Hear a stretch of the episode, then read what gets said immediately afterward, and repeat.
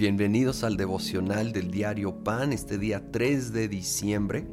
Vamos a pasar al capítulo 2 de Apocalipsis, donde empieza Juan, inspirado obviamente aquí directamente en esta visión celestial, a escribir a estas siete iglesias y la primera es Éfeso. Versículo 1, escribe al ángel de la iglesia de Éfeso. Esto dice el que tiene las siete estrellas en su mano derecha y se pasea en medio de los siete candelabros de oro. Conozco tus obras, tu duro trabajo y tu perseverancia. Sé que no puedes soportar a los malvados y que has puesto a prueba a los que dicen ser apóstoles, pero no lo son, y has descubierto que son falsos. Has perseverado y sufrido por mi nombre sin Sin embargo, tengo en tu contra que has abandonado tu primer amor. Recuerda de dónde has caído, arrepiéntete y vuelve a practicar las obras que hacías al principio.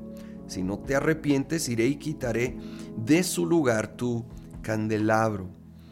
Y bueno, este es uno de los pasajes más conocidos de Apocalipsis, este llamado a volver al primer amor, porque esta iglesia había caído en algo que muchos de nosotros, tanto iglesias como individuos, llegamos a caer y debemos tomar esta palabra para nosotros a veces estamos tan enfocados en hacer esas buenas obras que, son elogiadas aquí, que podemos abandonar y olvidar la razón de hacer esas obras.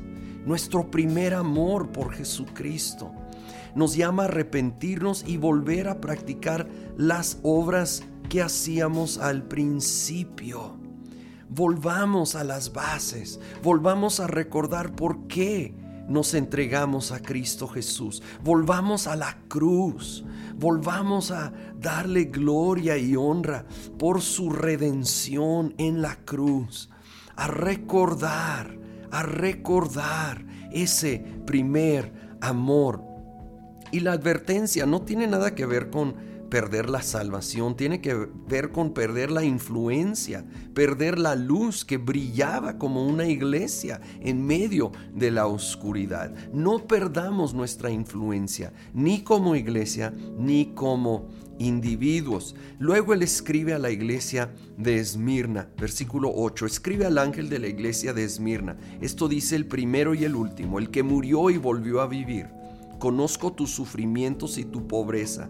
Sin embargo, eres rico. Sé cómo te calumnian los que dicen ser judíos, pero que en realidad no son más que una sinagoga de Satanás. Ojo, no tengas miedo de lo que estás por sufrir. Te advierto que algunos de ustedes el diablo los meterá en la cárcel para ponerlos a prueba y sufrirán persecución durante diez días. Sé fiel hasta la muerte y yo te daré la corona de la vida.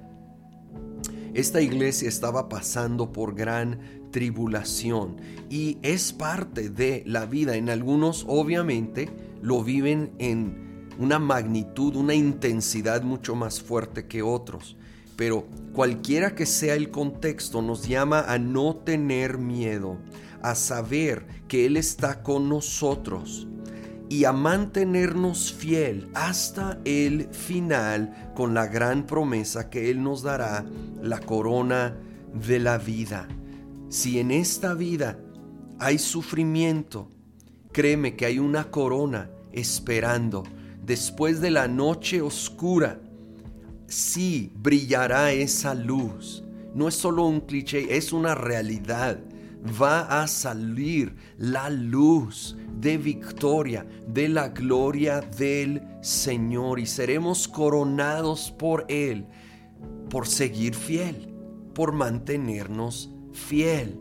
No les pide otra cosa, mantenernos fiel, esperando en Él, confiando en Él, creyendo en Él hasta el fin.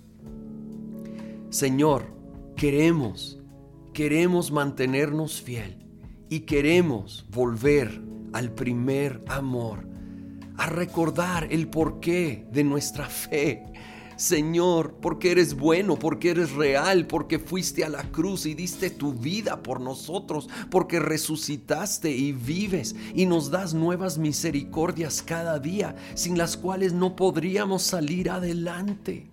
Señor, esta es la razón de seguir siendo fiel, porque eres bueno, porque eres real y nos aferramos a esto, volvemos a nuestras bases, volvemos, oh Señor Jesús, a darte toda gloria y toda honra y toda alabanza, porque tú eres digno en el nombre de Cristo Jesús. Amén.